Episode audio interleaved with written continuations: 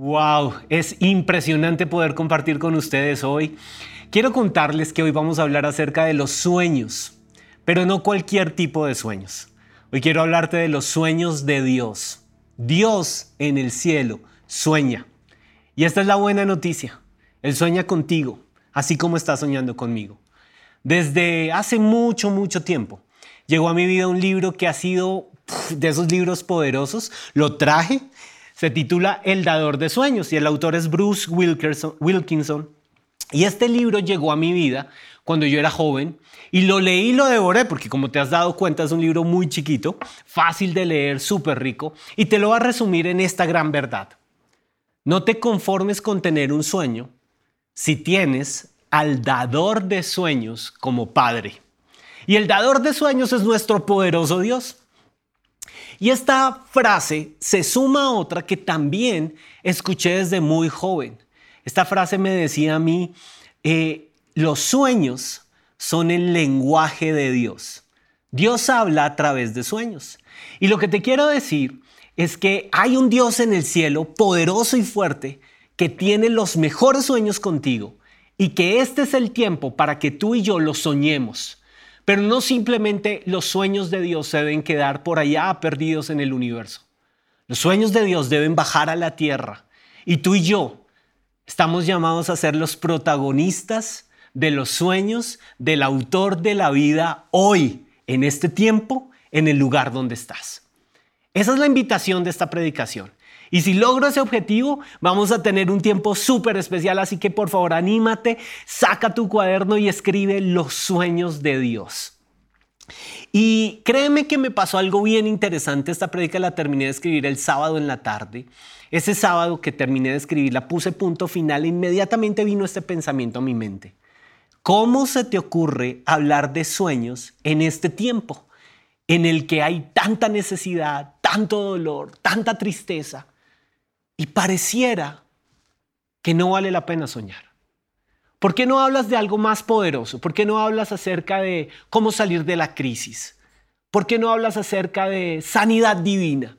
¿Por qué no hablas de algo que realmente las personas necesitan? Soñar, buscar los sueños de Dios. Y cuando ese pensamiento vino a mi mente, casi, casi que entré en crisis y dije, Dios, entonces todo lo que acabo de escribir no era tu voluntad. Pero de repente en ese momento apareció el Espíritu Santo y me recordó este versículo de Proverbios, capítulo 29, versículo 18. Y quiero que lo veamos juntos. La nueva versión internacional dice así, sin visión el pueblo se extravía. Quiero repetírtelo. Escucha, sin visión el pueblo se extravía. Sin visión sin los sueños de Dios, sin tener la revelación de lo que Dios está viendo, la forma de ver de Dios, nosotros nos vamos a extraviar. Así que en situaciones tan difíciles como estas, de pandemia, enfermedad, crisis, el pico de la curva de contagios, las noticias de todos los días, el hambre, la miseria, si nosotros nos quedamos en situaciones así, podríamos estar en el peor de los mundos si nos acostumbramos a solamente ver eso y no vemos lo que Dios ve, su sueño, su visión. Y voy más allá, su voz profética. Los sueños de Dios, la visión de Dios, la voz profética son lo mismo tienen que ver exactamente con la forma como Dios ha planeado todo y simplemente es esta la realidad. Tú y yo tenemos que conquistar esos sueños de Dios en la tierra cuando los tiempos son tan difíciles como estos, porque tú y yo podemos cambiar la realidad de lo que estamos viviendo cuando decidimos no vivir según las circunstancias y el tiempo presente, pero decidimos vivir según la visión de Dios y la voz profética que va de la mano de esa visión. ¿Qué es la voz profética de Dios? Lo que Dios declara en el cielo, lo que Dios dice. Y lo que Dios dice nace de la visión de Dios, de su sueño. Por eso es que tú y yo en los peores de los tiempos no nos podemos desviar. Lo peor que nos podría pasar en medio de una crisis como la que estamos viviendo es vivir la crisis perdidos. Pero la visión de Dios, los sueños de Dios nos ubican son nuestro GPS, el que nos ubica y nos dice, es por aquí, es por allá, no tomes ese camino, cuídate así, haz esto. Y así, en medio de la crisis, vas a construir el castillo de protección de lo que Dios planea para ti.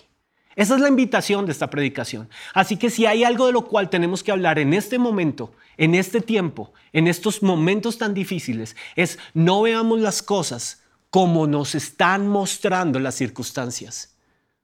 Empecemos a ver las cosas como Dios las está viendo desde el cielo. Y para eso hay un versículo también muy poderoso al cual quiero que me acompañes, Romanos capítulo 12, versículo 2. Aquí están los sueños de Dios escritos y quiero mostrártelos. No se amolden al mundo actual, sino sean transformados mediante la renovación de su mente. Y aquí aparecen los sueños de Dios en acción. Préstale atención.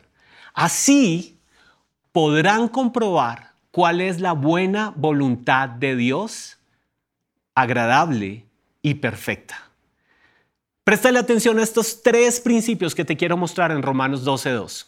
Primero, no te amoldes al mundo actual. ¿Qué quiere decir eso? No veas las realidades de este mundo. No te quedes con una mirada enfocada en las realidades, y voy a ponerlo entre comillas, que el mundo te está presentando. ¿Cuál es el paso siguiente? Sino, en vez de estar mirando esas realidades, el hambre, la injusticia, el dolor, el miedo, el temor, la enfermedad, la crisis, la pandemia, sino sean transformados. Sé transformado en tu hombre interior. ¿Cómo? Mediante la renovación de tu mente. Entiende que donde está la mente, ahí va a estar tu solución casi que el hombre sigue lo que la mente ha pensado. Y aquí es donde la mente necesita una invasión, una invasión del sueño de Dios, una invasión de la visión de Dios.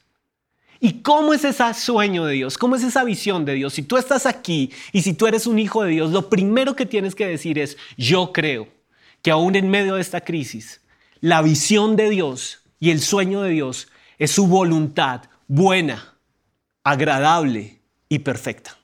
Y estamos viviendo en la imperfección. Estamos viviendo en tiempos de mucha, mucha imperfección. Pero la buena voluntad de Dios es lo que yo sigo y es lo que yo deseo sobre la tierra. Y es agradable para mí y es perfecta.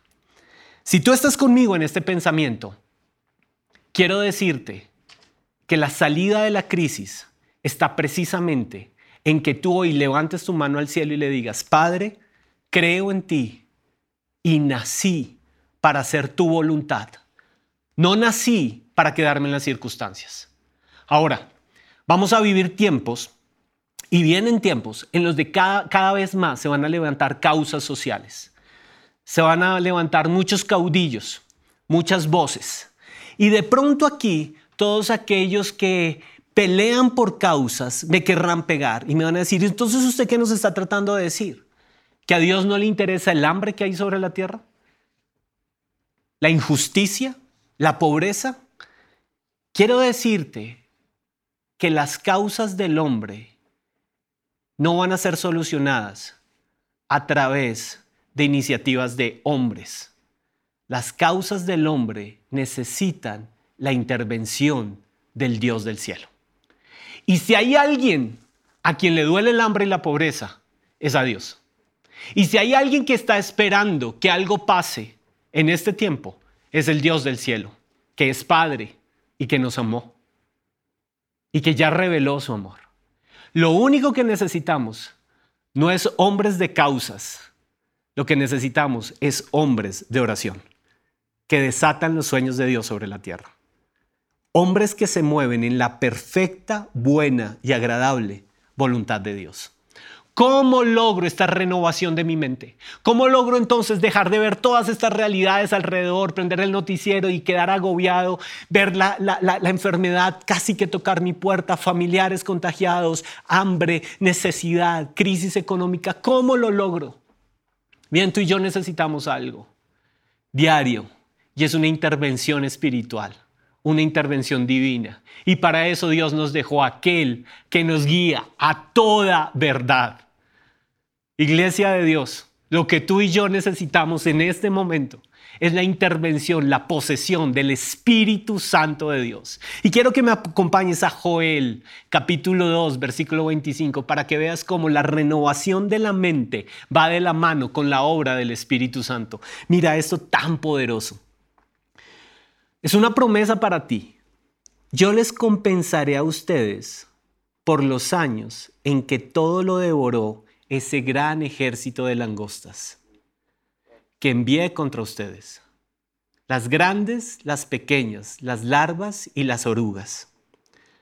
Ustedes comerán en abundancia hasta saciarse y alabarán el nombre del Señor su Dios. Escucha esto, renueva tu mente, que hará maravillas por ustedes.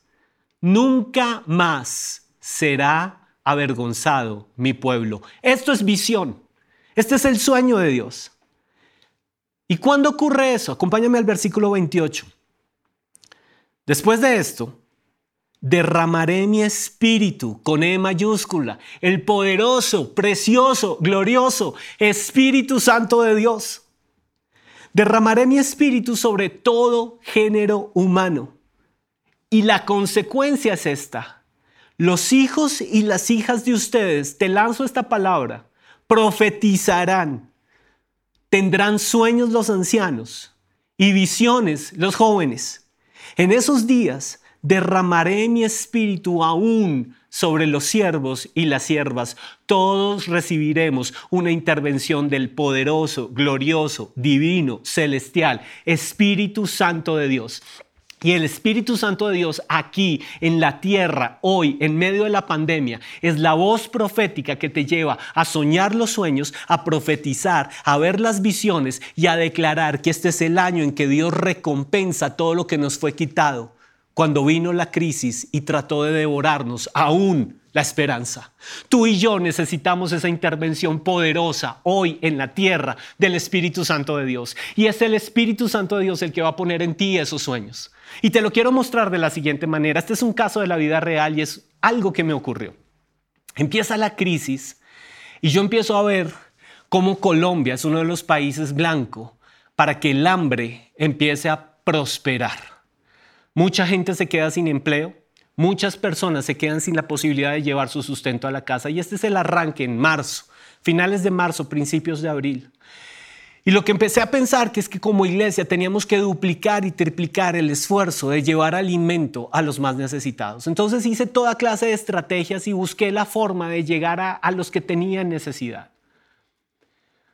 Alguien me llama un día y me dice, tenemos para donar mucho arroz. Y yo, wow, mercados, pero me están dando muchísimo arroz, ¿qué hago? ¿Cómo complemento ese arroz? Dios, dame una idea. Dame algo, Señor. ¿Cómo hago para no simplemente llegar con arroz? Las personas necesitan mucho más que arroz. ¿Qué puedo hacer? Y tanto arroz, tanto arroz. Dios, ¿qué hago?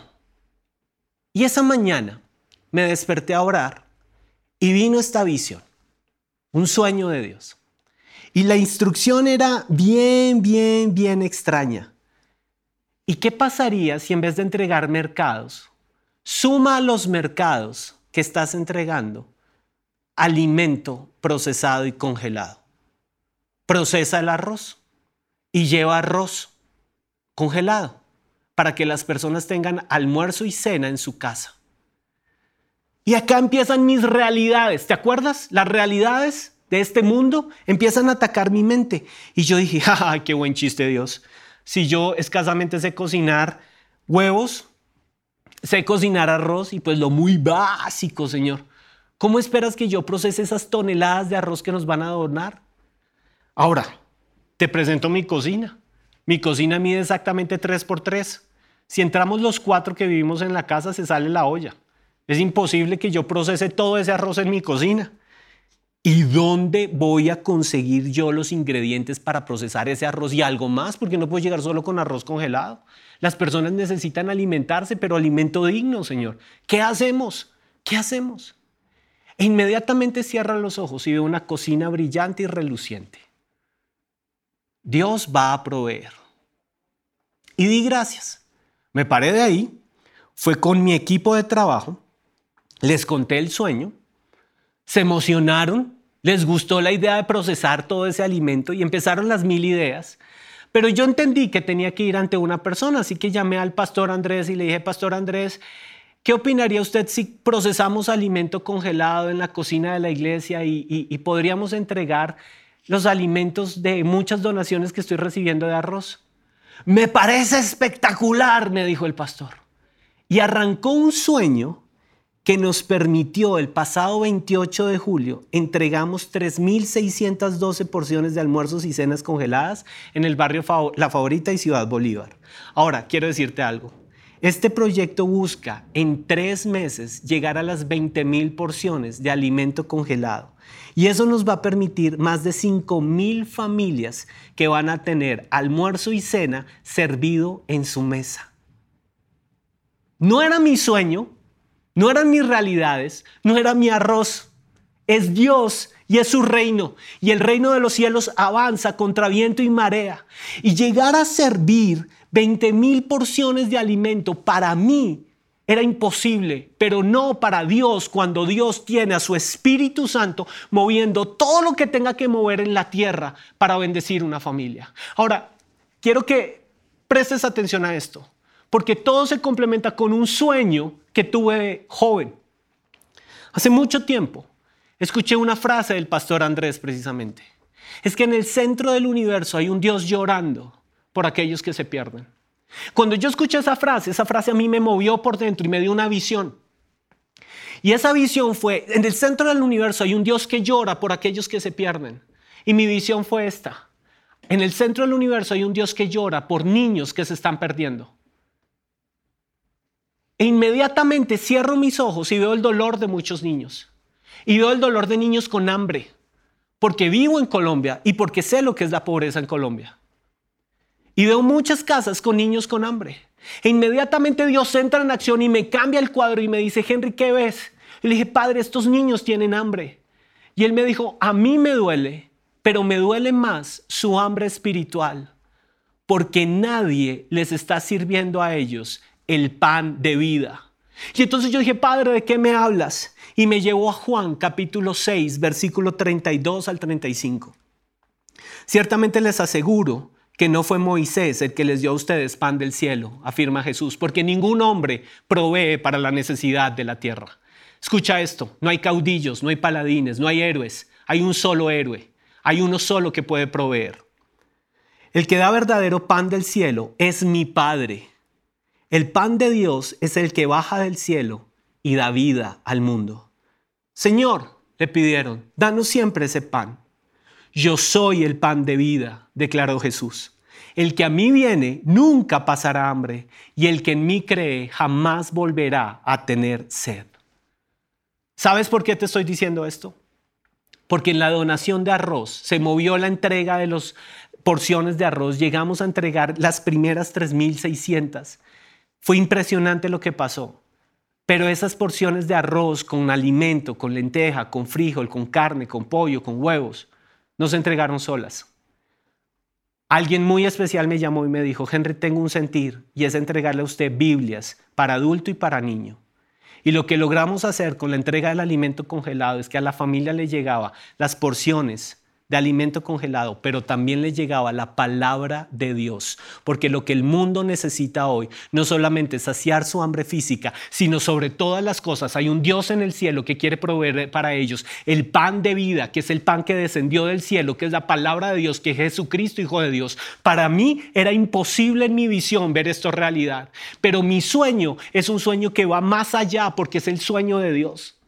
Y este sueño decía, si vas a servir pan físico, eso no es lo que la gente necesita. Lo que la gente necesita es el pan físico, pero necesita el pan de vida, que es Jesucristo, Hijo de Dios, en la mesa. El sueño de Dios nunca busca que tú seas la respuesta para las necesidades de las personas. El sueño de Dios lo que busca es que tú seas el medio para traerlos a la persona de Jesucristo y que sea Él el que alimenta sus vidas. Si tu causa te convierte a ti en el Salvador, quiero decirte algo, no estás viviendo un sueño, estás viviendo la peor de las pesadillas. No necesitamos hombres que levanten más causas. Necesitamos en esta iglesia hombres y mujeres que quieran hacer la voluntad del Padre. No que necesitamos caudillos que se levanten para decir qué es lo que tenemos que hacer. Necesitamos profetas que conocen el sueño y la visión de Dios en el cielo y la traen realidad a la tierra. El hambre y la sed se acaban cuando Jesús entra en acción en cada familia. Y a los pobres les será predicado el Evangelio de Jesucristo. La pobreza se muere, la pobreza espiritual, que es la más poderosa de las pobrezas, se acaba cuando Jesús, Hijo de Dios, es entronado en una mesa. El dolor de ese día fue, ¿y quién está listo a servir el pan de vida en la mesa de esos niños? Y ahí empezó esta historia mía. Heme aquí, Señor, yo quiero ir. Servir a los niños, servir a los adolescentes, no es trabajar simplemente para que ellos tengan comida. Hoy, servir a los niños, servir a la siguiente generación, es entregarles a ellos la mejor palabra de vida que calma su hambre y que les da la visión del cielo para todo su ser. ¿Estás listo para la visión de Dios para tu corazón? Búscala. Este es el tiempo. Este es el tiempo de tomar al Espíritu Santo. Y quiero decirte que esa oración que yo hice de niño, de joven, Señor, heme aquí. Yo quiero servir el pan de vida. Cuando yo veo esta foto de esta familia con niños, dando gracias porque se sirvió el pan en su mesa ese día, yo supe que no era mi visión, que no soy yo, que es el Dios del universo sirviendo la mesa de aquellos que lo aman y lo necesitan. Tenemos a un Dios de visiones, tenemos a un Dios de logros, tenemos a un Dios de proezas, tenemos a un Dios de maravillas. Y ese Dios lo único que está buscando es a ti. Te está buscando a ti para usarte, para entregarte su sueño. Dos puntos acá. Si Dios habla a través de sueños y su lenguaje son las visiones, tenemos un archienemigo que se llama Diablo, apellido Satanás. Y al diablo de apellido Satanás también le encanta hablar, solamente que él no usa sueños y visiones. Él usa temor e ira. Y el temor y la ira van a producir en ti no un sueño. Escucha esto. Estamos en un mundo de muchas realidades, entre comillas. Y mucha gente te va a manipular con rabia y con ira, con temores profundos, para que tú te levantes a cumplir los sueños de ellos, no los sueños de tu padre. Y detrás tienes que identificar la voz del diablo. Él habla a través del temor y la ira.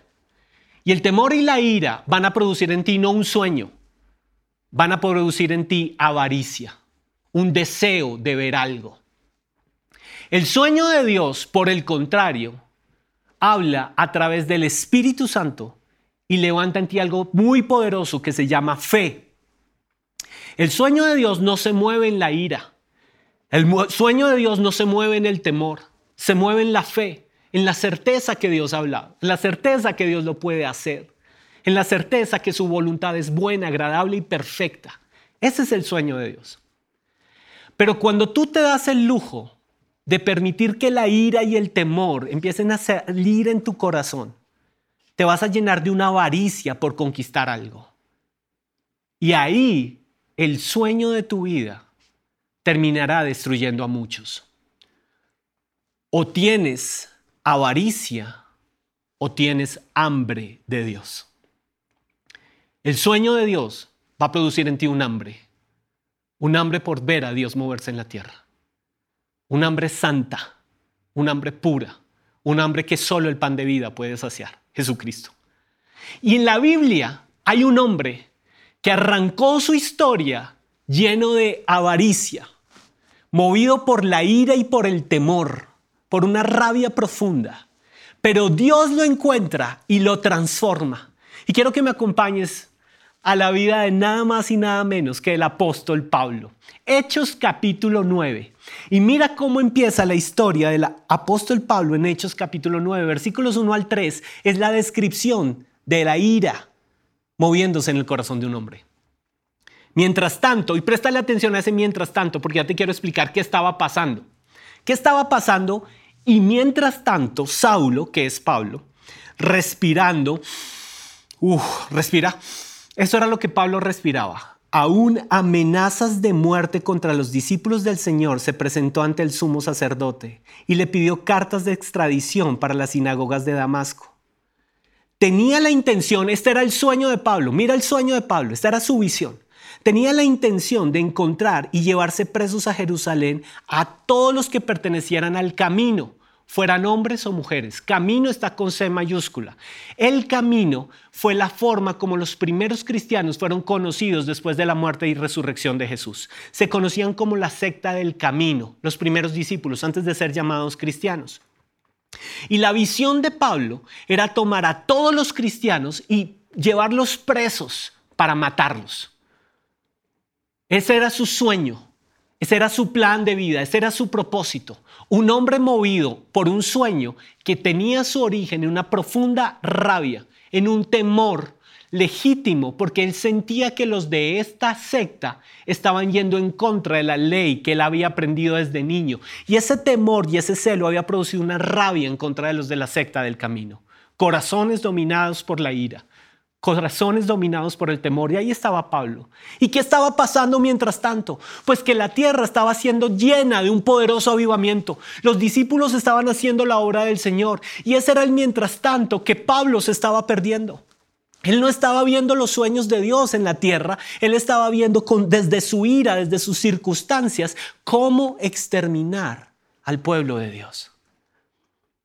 Pero Dios entra en acción, porque Dios siempre tiene un plan. ¿Qué hace Dios? Versículo 4. Se encuentra con Pablo y lo tumba al suelo. ¿Sabes que el mejor lugar para encontrar los sueños de Dios es en el suelo? Cuando por fin nos caemos a tierra. Y cayendo en tierra, oye una voz que le decía, Saulo, Saulo, ¿por qué me persigues? Y mira esta pregunta tan poderosa que le hace Saulo a esa voz en el camino a Damasco. Él le dijo, ¿quién eres, Señor? Y él le respondió, yo soy Jesús, el pan de vida, a quien tú persigues. Yo soy Jesús, el autor de la vida, el que resucitó, el que tú no has conocido. A Él es el que tú persigues. Me impacta profundamente la pregunta. Se supone que Pablo tenía la revelación de Dios, pero no había conocido hasta ese momento el amor de la cruz. Pero me impacta aún más la respuesta del cielo. Yo soy Jesús a quien tú persigues.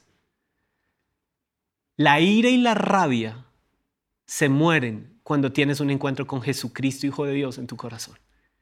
Y dejas que Él llene lo más profundo de tu corazón. ¿Qué aprendo de este relato? Pablo tenía que caerse en tierra Pablo tenía que morir a su visión humana.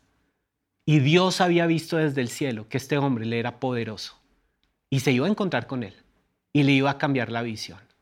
Y Dios empieza este cambio y esta transformación en Pablo. Y vamos a llegar ahora a una parte súper chévere ¿Qué ocurre precisamente en Hechos capítulo 16. Mira al Espíritu Santo en acción ahora, ya no trabajando desde la avaricia de Pablo, sino desde el hambre de Pablo. Mira cómo Dios transforma a este hombre después de ese encuentro con Jesús.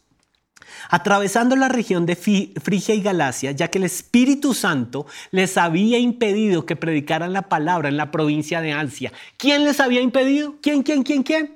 El Espíritu Santo. Ya Pablo no está dominado por el temor y la ira. Ahora es el Espíritu Santo el que dirige los, pasos de Pablo. ¿Y qué pasó ahí? Cuando llegaron cerca de Misia, intentaron pasar a Bitinia, pero el Espíritu de Jesús no se lo permitió. La voz de Dios. Entonces, pasando de largo por Misia, bajaron a Troas.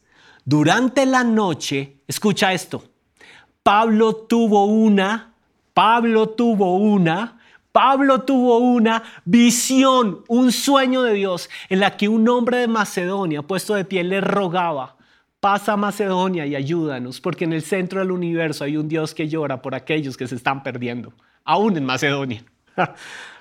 Después de que Pablo tuvo la visión, el sueño de Dios, enseguida, ahí mismo, nos preparamos para partir hacia Macedonia, convencidos que Dios nos había llamado a anunciar el Evangelio a los macedonios. Esta era la visión del cielo y Pablo la hizo realidad y enseguida recibe la visión sin pensar en las circunstancias, sin pensar en los problemas, sin pensar en la pandemia, se levanta y ejecuta el plan de Dios. Y quiero cerrar mi predicación con esto porque la vida de Pablo llega a un cierre en el libro de Hechos y casi que al final del libro de Hechos, por allá en el capítulo 27, nos vamos a encontrar con una crisis nos vamos a encontrar con un momento muy parecido a lo que tú y yo estamos viviendo hoy. Y te lo quiero leer desde mi Biblia, porque justo anoche esta fue mi lectura y dije, Dios, eres poderoso, tus sueños son mejores que los nuestros. Pasaron muchos días sin que apareciera el sol ni las estrellas. Te estoy leyendo Hechos capítulo 27, versículos 20. Pasaron muchos días sin que aparecieran el sol ni las estrellas, como nos puede estar pasando a nosotros hoy. La tempestad era cada vez más fuerte, así que perdimos toda esperanza de salvarnos. Lo que hoy pasa en muchos hogares. Como hacía mucho tiempo que no comíamos, Pablo se puso en medio de todos y dijo, señores, señores, mejor me hubiera hecho caso y no hubiéramos salido de la isla de Creta. Así nos habríamos evitado este daño y esta pérdida. Pero ahora les pido que se animen Escucha este sueño de Dios y esta voz es para ti. Dios te dice hoy, pero ahora te pido que te animes, porque ninguno de ustedes perderá la vida, solo se perderá el barco. Anoche se me apareció un ángel de Dios. Y escucha esto, el Dios al que sirvo y al que pertenezco, el Dios al que amo y para el cual haré realidad sus sueños y sus visiones en la tierra, porque sé que su voluntad es buena, agradable y perfecta. El ángel me dijo, no tengas miedo, Pablo, no más temor en tu corazón, porque tienes que presentarte ante el emperador. Hay una visión, todavía te falta. Iglesia, todavía nos falta. Hay muchos sueños de Dios en bodega, listos, y todavía la vida la tenemos para cumplir esos sueños. Y por ti Dios les conservará la vida a todos los que están contigo en el barco. Por eso, anímense señores, anímate iglesia. Yo confío en Dios y sé que todo sucederá así como me lo dijeron. Yo confío en Dios y todavía tendremos que predicar y anunciar las buenas noticias, que el pan de vida fue servido a la mesa. Colócate de pie donde estás y yo quiero que oremos. Cierra tus ojos allí y vamos a correr cerca de Dios. Vamos a estar muy, muy cerca de Él. Y vamos a decirle, Padre Dios, aquí estoy yo. He soñado muchos sueños. Hoy reconozco, Señor, la ira y el temor gobernando en mi corazón. Hoy reconozco, Señor, que esto ha traído una avaricia, un deseo de hacer las cosas como yo quisiera. Y yo hoy podría ser, Señor, ese Pablo en el camino a Damasco, lleno de argumentos, viendo una realidad, peleando contra ella. Pero hoy quiero ser no el hombre que busca destruir. Hoy quiero ser, Señor, la persona que aquí recibe tu Espíritu Santo. Espíritu Santo de Dios, te necesito. Y hoy quiero que tú transformes la ira y el temor de mi corazón en hambre de Dios. Quiero estar cerca de ti, Señor. Quiero esta hambre por Dios en la tierra. Quiero esta visión. Quiero este sueño que nace de tu corazón. Quiero escuchar, Señor, por qué lloras. ¿Qué te está moviendo hoy? Y quiero responder a tu voz. Y quiero decirte, Señor, si tú quieres trabajar a través mío, heme aquí, Señor. Úsame a mí, no para mi sueño, no para que yo sea la solución para las personas. No lo puedo ser, no lo seré jamás. pero sí para que tú seas predicado y servido en su mesa y haya libertad. Colombia se sana hoy. Y si nos sigues desde otra nación, bendice tu nación hoy y decláralo conmigo. Yo voy a usar el nombre de Colombia, tú usa el nombre de tu nación y declara conmigo. Colombia, recibe el sueño y la visión de Dios para este tiempo. Ahora habla a tu iglesia. Iglesia, el lugar de su presencia. Recibe el sueño y la visión de Dios para este tiempo. Háblalo a tu familia. Casa mía, recibe el sueño y la visión de Dios para este tiempo. Y ahora háblalo a tu espíritu. Yo hoy le hablo a mi espíritu. Quiero hambre y sed de Dios. Quiero tener hambre de ti y quiero estar cerca de ti. Quiero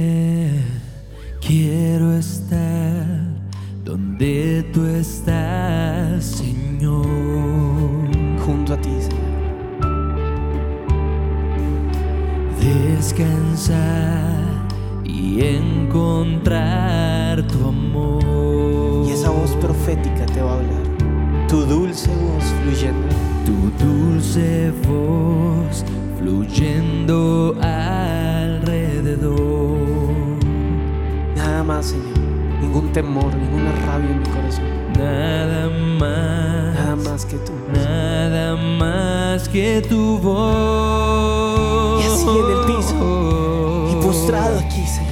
Y postrado aquí. En tu presencia. En tu presencia encuentro paz. A tu espíritu en mí.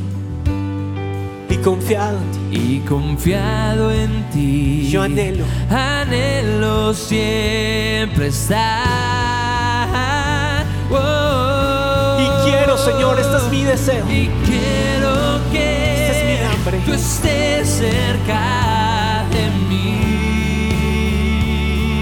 Tú sabes, Dios, tú sabes. Tú sabes que no podré vivir sin ti. No puedo vivir sin ti. Y este es el momento en que Jesús quiere tener un encuentro contigo. Y esta es mi invitación. Jesús quiere ser tu amigo, pero más que eso, quiere ser tu Dios, tu Señor. Si tú quieres abrir hoy el corazón a Jesús, haz esta oración conmigo. Yo te voy a dirigir frase por frase. Hazla allí. Así como Pablo la hizo. Pregúntale, ¿quién eres, Señor? Y Él te va a responder. Padre Dios, te necesito. Hoy te pregunto, ¿quién eres, Señor? Y escucha la voz de Dios decirte, yo soy Jesús. Jesucristo, Hijo de Dios, te necesito en mi vida. Y esto, hoy te acepto como el Señor y el Salvador de todo lo que soy. Cambia mi vida, dame tu visión y tu salvación. La recibo por la fe y el perdón de mi pecado. En el nombre de Jesús. Amén. Amén. Este abrazo es para ti. Cuando nos podamos volver a ver, las puertas de esta iglesia están abiertas de par en par para poder darte un abrazo, un regalo que te tenemos también. Pero mientras ese día llega, eres un hijo, una hija de Dios. Plántate en su casa, conéctate con nosotros, busca a Jesús como el centro de tu vida y haz de Él tu visión. Y terminemos cantando esto con todo el poder. Vamos al cielo. Te quiero a ti, solo a ti. Te quiero a ti. Te quiero a ti. Mi Señor. Mi Señor. Te quiero a ti. Te quiero a ti. Solo a ti. Solo a Te ti. quiero a ti. Te quiero a ti. Mi Señor.